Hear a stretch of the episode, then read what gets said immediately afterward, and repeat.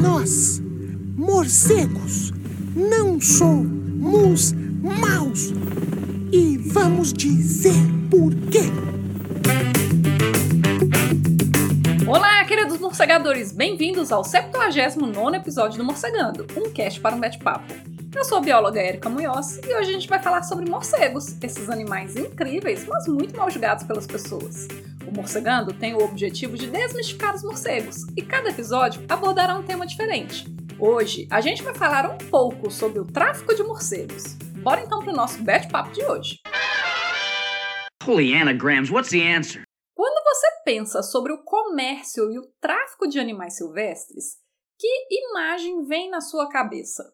Bom, para mim, vem aquelas imagens que a gente vê nos noticiários da televisão, como, por exemplo, apreensões de aves em caminhões, naquelas gaiolas bem insalubres. E eu acho que essa deve ser a principal imagem que vem na cabeça da maioria das pessoas quando elas pensam no tráfico de animais. E eu acho que talvez essa imagem seja tão comum de estar associada às aves, justamente por este grupo constituir um dos principais grupos de animais que são traficados no Brasil. No nosso país, o tráfico de morcegos não se mostra como um dos maiores mercados. Não que o tráfico de morcegos no Brasil não exista, existe sim, mas até o momento nós não temos publicações científicas sobre esse assunto no Brasil. E quando o IBAMA libera os resultados sobre as apreensões de animais silvestres feitas por eles, os morcegos não costumam aparecer na lista das apreensões. Aqui no Brasil, os animais mais apreendidos pelo IBAMA são as aves, como as araras e papagaios, além de primatas, répteis e felinos. O tráfico de morcegos é registrado especialmente na Ásia e na África mas também ocorre em outras partes do mundo, como é o caso do Brasil. Por exemplo, se você procurar no Google ou em alguma plataforma de comércio digital, como o Mercado Livre, Amazon, eBay, entre outras, você certamente vai achar. Eu mesma já achei algumas vezes em plataformas internacionais e inclusive nacionais brasileiras. E para achar foi muito fácil, inclusive. Eu fiz só uma busca simples pela palavra morcego. E aí, uma coisa importante que eu preciso te lembrar: quando a gente fala em tráfico e comércio ilegal de animais silvestres, não envolve necessariamente a venda de animais vivos. Os animais podem ser vendidos para diferentes finalidades. Então, além dos animais vivos, a gente também consegue encontrar nesses comércios ilegais a venda de peças anatômicas, por exemplo, como crânios, esqueletos, pele, couro, ou às vezes a carcaça inteira empalhada, entre outras coisas. Infelizmente, a gente não tem aqui no Brasil ainda dados sobre o tráfico e o comércio ilegal de morcegos aqui no nosso país.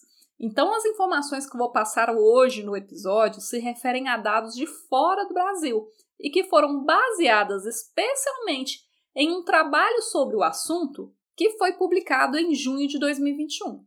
Bom, nesse trabalho, o que, que os autores fizeram? Eles basicamente fizeram buscas sobre a venda de morcegos na página do eBay de seis países, que são a Austrália, o Canadá, a Itália, a Suíça, o Reino Unido e os Estados Unidos. Daí, a partir dos resultados das buscas deles, os pesquisadores anotaram tudo que dava para anotar sobre o vendedor e sobre a mercadoria, como por exemplo o local de origem do vendedor, quantas vendas ele já tinha realizado, quantas mercadorias ainda estavam no estoque, além do que exatamente estava sendo vendido. Por exemplo, se o vendedor estava vendendo um animal inteiro empalhado ou apenas peças anatômicas, como crânio e esqueleto.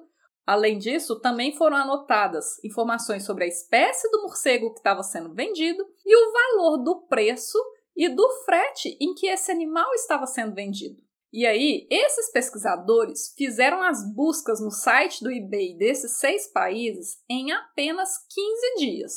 É um período bem curto, né? Pois é, mas mesmo para um período bem curto e ainda de apenas seis países, os dados, minha gente, são assustadores. Eu não vou comentar todos os dados aqui no episódio hoje. Eu vou comentar só aqueles que eu acho mais importantes porque eu quero discutir aqui hoje com vocês mas eu vou deixar o nome do artigo junto à descrição do episódio de hoje, caso você queira ler ele na íntegra. E eu acho que vale muito a pena fazer isso, viu? O artigo está em inglês, mas caso você não fale inglês, você pode usar o Google Tradutor para conseguir ler ele.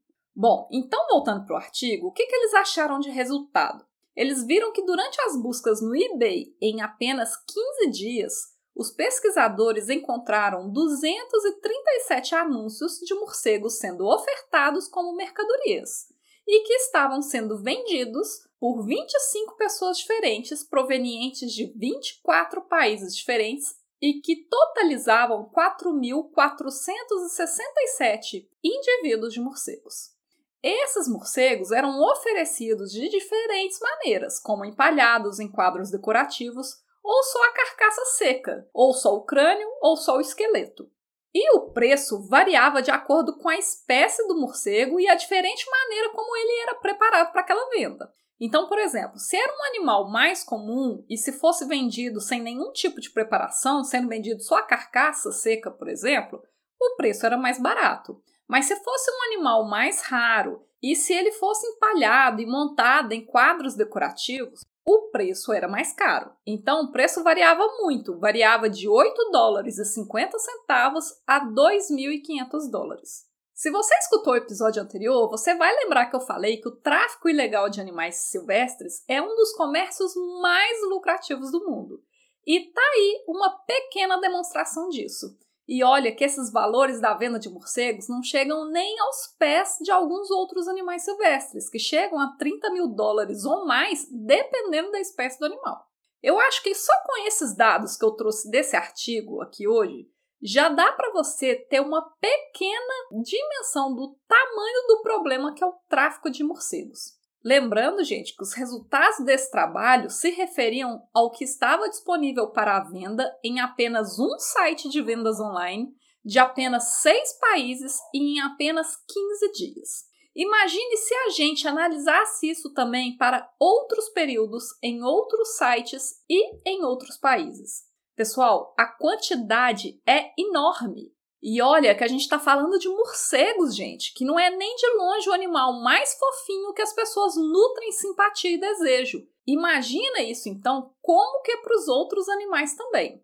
Então, pessoal, o intuito do episódio de hoje é complementar a discussão que a gente teve no episódio anterior sobre como é preciso melhorar as nossas posturas na internet para ajudar a combater o tráfico. E existem diferentes formas de ajudar nisso. Nas redes sociais, como a gente já conversou no episódio 78, não dê engajamento a pessoas ou instituições privadas que não visam um real e sério projeto de conservação.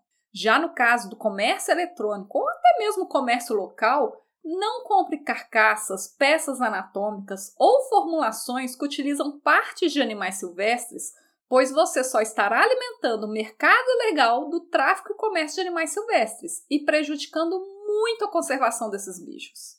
Além disso, caso você veja algum tipo de comércio ou outra irregularidade, além de denunciar para as respectivas plataformas digitais, sejam elas redes sociais ou de comércio digital, você também pode fazer denúncias de forma anônima para o IBAMA, através da linha verde, ligando pelo telefone 0800 61 80 80 ou através do próprio site do IBAMA.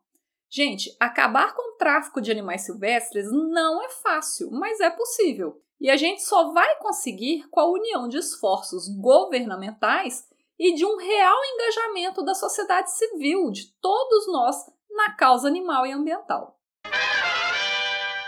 Hoje o Morcegando vai ficando por aqui. Se você tiver alguma dúvida, comentário ou sugestão, envie um e-mail para morcegandocast.gmail.com. Siga também as nossas redes sociais através do arroba morcegandocast para outros conteúdos exclusivos dessas plataformas e nos ajude a espalhar a palavra dos morcegos por aí. Um bete abraço e até mais!